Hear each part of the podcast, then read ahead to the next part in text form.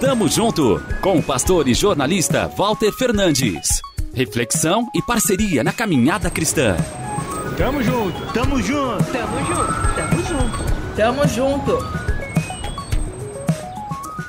No jornalismo, há ocasiões em que o repórter descobre uma informação que ninguém mais tem. Para conseguir isso, vasculha, liga para suas fontes, investiga. Quando a reportagem é publicada, chamamos isto de furo. É a notícia dada com exclusividade. O bom trabalho do jornalista lhe traz reconhecimento. E acredito que isso seja justo. Mas hoje gostaria de falar de alguém que não buscava os louros para si. Trata-se de João Batista, um sujeito, digamos, particular. Este homem vestia roupas de pele de camelo, se alimentava de gafanhotos e mel silvestre, ou seja, um esquisitão com uma dieta nada convencional.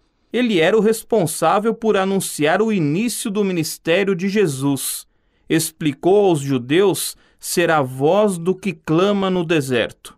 João Batista foi o primeiro a dar a informação, o furo jornalístico sobre a vinda do Messias. Porém, ele tinha a exata ideia do seu papel como voz do Senhor. Sabia não merecer glória alguma. Tinha claro que era instrumento nas mãos do Eterno.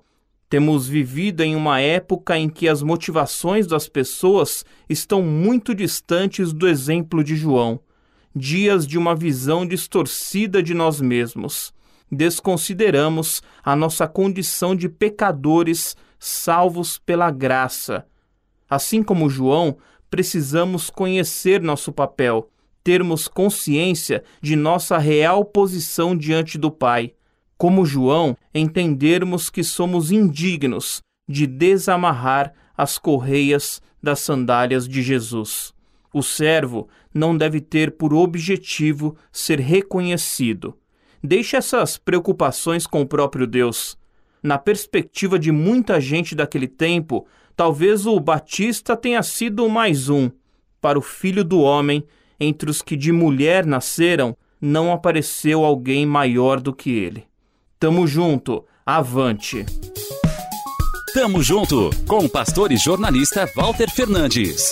Reflexão e parceria na caminhada cristã. Confira mais em transmundial.org.br e compartilhe.